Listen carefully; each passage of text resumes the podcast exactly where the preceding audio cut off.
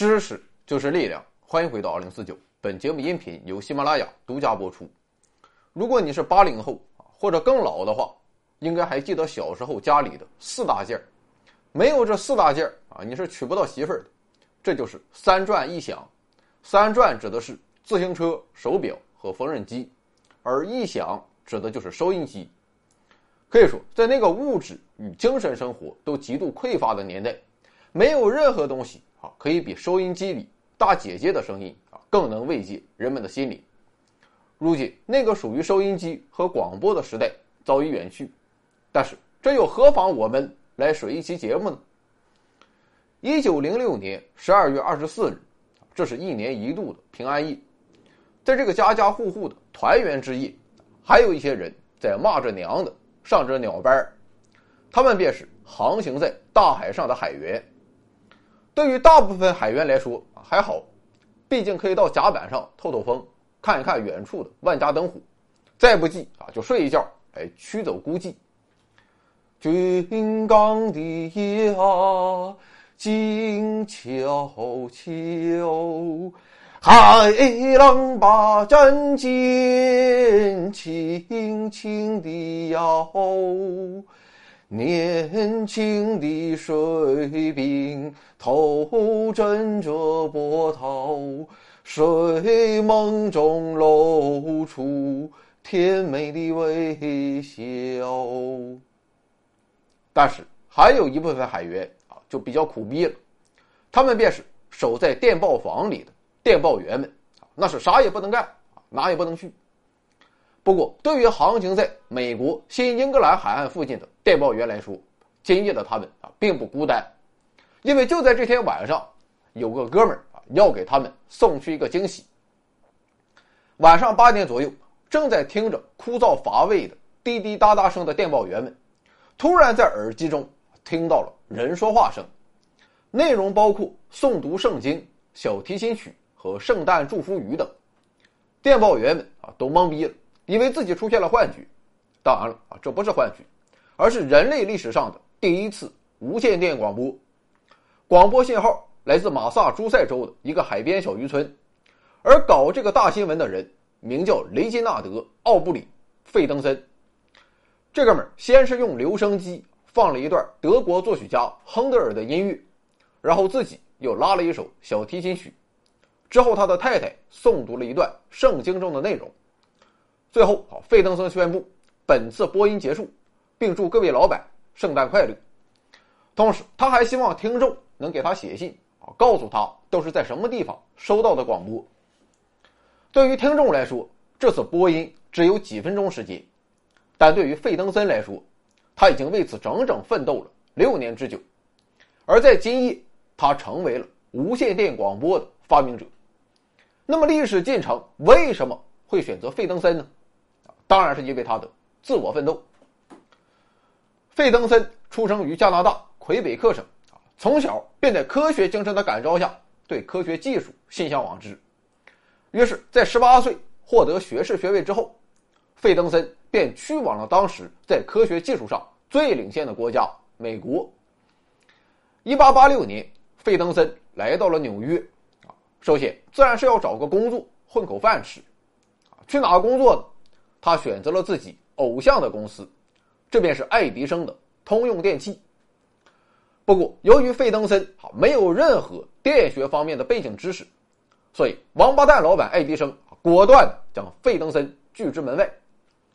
毫无疑问，这件事给了十八岁的费登森很大的刺激。不过，他并没有气馁，他要向爱迪生证明自己的实力，于是他开始了自学之路。费登森是不是天才啊？咱不知道，但是在当时那个时代，下点功夫啊，掌握点电学知识，甚至做到精通此道，其实也算不上很难。总之，费登森很快便掌握了很多的电磁学理论，并在年底被爱迪生正式聘用。第二年，知识水平进一步提高的费登森来到了爱迪生在新泽西州的实验室。开始同大发明家一道共同搞发明创造，还担任了爱迪生的首席化学家。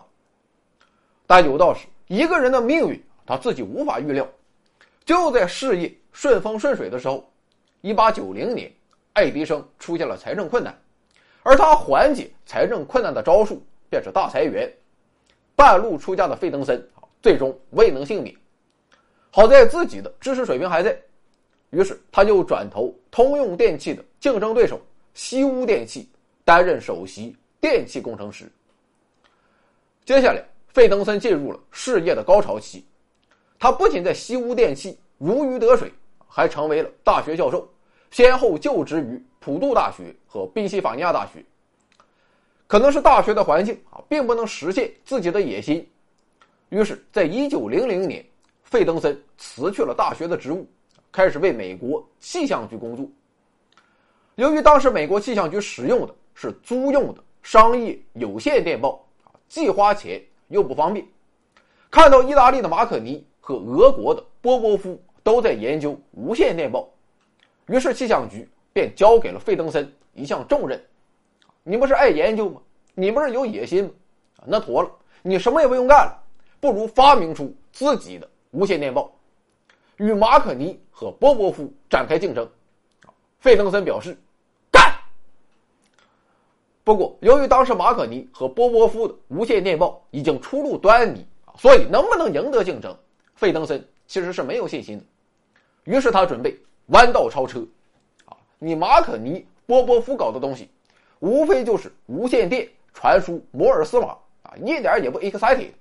我费登森要搞就搞个大的，我要用无线电传播语音信号。于是，在匹兹堡两位金融家的赞助下，费登森开始了埋头苦干。具体怎么搞的啊，咱也不懂啊，实在太专业了。总之，在一九零零年十二月二十三日，费登森利用当时的电报发射技术，成功试验语音发射。试验距离达到了五十英尺，也就是大约十五米远。虽然距离很短，噪声也很大，但至少表明语音的无线传输是可以实现。在此之后，费登森又耗费整整六年时间，才出现了我们本期节目开头的那一幕。听众的回信表明，费登森的广播事业非常成功，远在数百英里之外的听众也收到了信号。就这样。费登森虽然没有成为无线电报的发明者，但却成为了无线电声音广播的发明者。不过稍显遗憾的是啊，虽然费登森在1902年也成立了自己的公司——美国电气信号公司，但这哥们儿显然不具备贝尔和爱迪生那样的商业头脑，所以到头来啊，他并没有在商业上取得成功。但是即便如此，也足以让世人铭记。当然了，要想真正发挥无线电广播的作用，除了要实现信号的发射之外，普通老百姓还要拥有一个专门用于收听声音信号的无线电接收机，也就是所谓的收音机。对于这个话题啊，我跟你说实话，百度查了两天，硬是没看懂。